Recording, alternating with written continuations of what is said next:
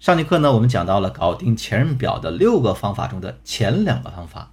第一个方法是沉着冷静，控制好自己的情绪病；第二个方法是示弱装圣母，让男人产生愧疚感。那这节课里呢，我们将继续给大家讲解搞定前任表的六个方法的后几个方法，希望大家认真听一下，把所有知识吸收进你自己的脑子里，变成你自己的东西。好，咱们进入正题啊。第三个方法是和男人结成统一战线，一致对外。无论你现在面对的是小三还是前任表，如果你想和你的男人好好过下去，那你就必须绝对肯定的要和你男人结成统一战线，跟他一致对外。但是我们很多学员在这一点上都做得非常糟糕，他们不仅没和男人结成统一战线，还往往把男人主动推到自己的对立面去。比如说啊，有的姑娘知道，哎，这前任找上门来了，就去质问男人，无休无止的去作闹，那逼迫男人去迅速做一个你到底要谁的选择，或者呢，去找亲朋好友哭诉这个王八蛋。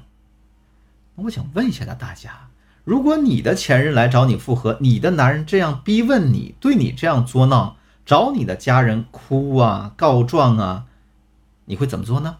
你会怎么想呢？我希望所有正在听课的姑娘可以认认真真思考一下这个问题：你是希望他跟你站在一个战壕里，一起面对外敌，还是希望对方站在你的对立面，跟你开战互撕呢？那我们应该怎样做才能和对方结成统一战线呢？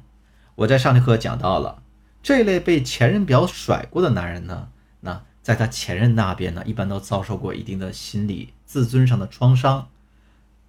他们对前任难以释怀，那换句话说，也会一朝被蛇咬，十年怕井绳。被前任甩过的男人，在感情中通常非常缺乏安全感，所以大家要给男人这个适度的安全感。听好啊，我说的是适度的安全感，而不是完全的安全感。你要觉得他曾经被人甩过，所以就。死心塌地跟他好啊，连跟别的男人说句话都觉得是犯错的话，那我跟你说，你可能离被甩也不远了。因为我早就说过，当你放弃自己的这种异性认同感，那你这个行为从某种程度来说就是在作死。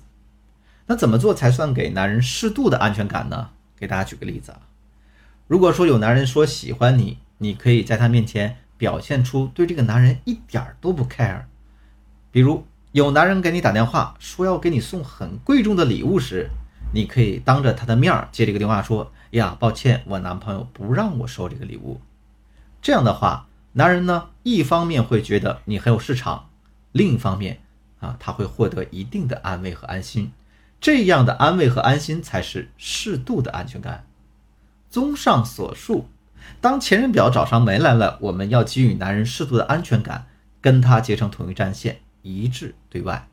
那第四个方法呢？是植入木马观念。任何错误犯了一次，就会犯很多次。大家要在男人的潜意识里植入这样那样一个观点：那如果一个错你犯了一次，你肯定还会再犯的。也就是说，我们要让男人相信，这个前任表甩过你一次，即便你们复活了，他还是会再甩你的。但是。咱们不能这么赤裸裸的告诉男人，而是要用比较圣母的方式表达。哎呀，亲爱的，你看他也挺不容易的，之前跟你分手了，哎，现在又和别的男人分手了，以后的事呢，还真不好说呢。我身边有一个闺蜜啊，每次遇到更好的男人，她就把前任给甩了，现在都甩上瘾了。我们都会劝她，但她还以为我们是嫉妒她身边的资源多。男人都不是傻子，而且往往比女人要精明。他碰见这件事儿的时候，其实他心中早就在权衡利弊了。那当你这样说的时候，并没有直接指责、质问和人身攻击那个女人，甚至你还在隐隐的为她考虑，那男人肯定不会对你有太大的负面意见。可如果你直接告诉他，你那个前任表啊，一看就不是什么好东西。他把你甩了以后呢，现在又甩了别人，甩完别人后呢，现在又回来找你。就算你们两个在一起了，以后他还是会甩掉你。那他就会觉得你是一个刻薄薄情的女人啊，根本听不进去你想表达真正的意思。其实换位思考一下，当你的另一半用负面的情绪来评价你的前任的时候，你也会觉得这样一个散发着愤怒情绪的人说的话肯定是不靠谱的，对不对？除此之外呀，如果这类前任表找上门来，大家在与男人统一战线的同时呢，还要给足男人面子。比如说，他的前任表给你打打电话啊，让你腾地方，或者直接说他想跟你男人复合，让你退出，问你同意不同意。面对这样的挑衅，大家应该怎么办呢？首先，千万不能恼羞成怒。当你想发火骂人的时候，你想一想老师讲的第一个方法：沉着冷静，控制好自己的情绪病。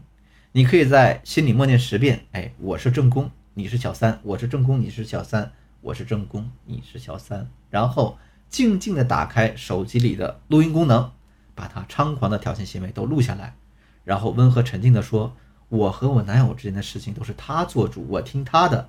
你说这件事儿，我会帮你转达的。如果你没有别的事儿。”我就先挂了，然后你再去找你的男人，跟他说，你前任给我打电话了，我不接的话感觉不太礼貌，接了之后呢，我又怕说错话，于是我就录音了。你看我说的这样对吗？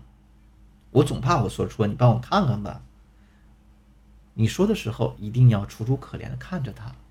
为什么让你们录音呢？因为前任表这种生物呢，什么事儿都做得出来。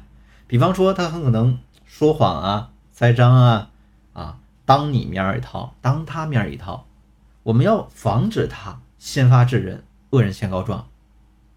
好了，那今天的课程到这就结束了。大家跟我一起简单回顾一下今天我们课堂上所讲的搞定前任表的六个方法啊。第三个方法，和男人结成统一战线，一致对外。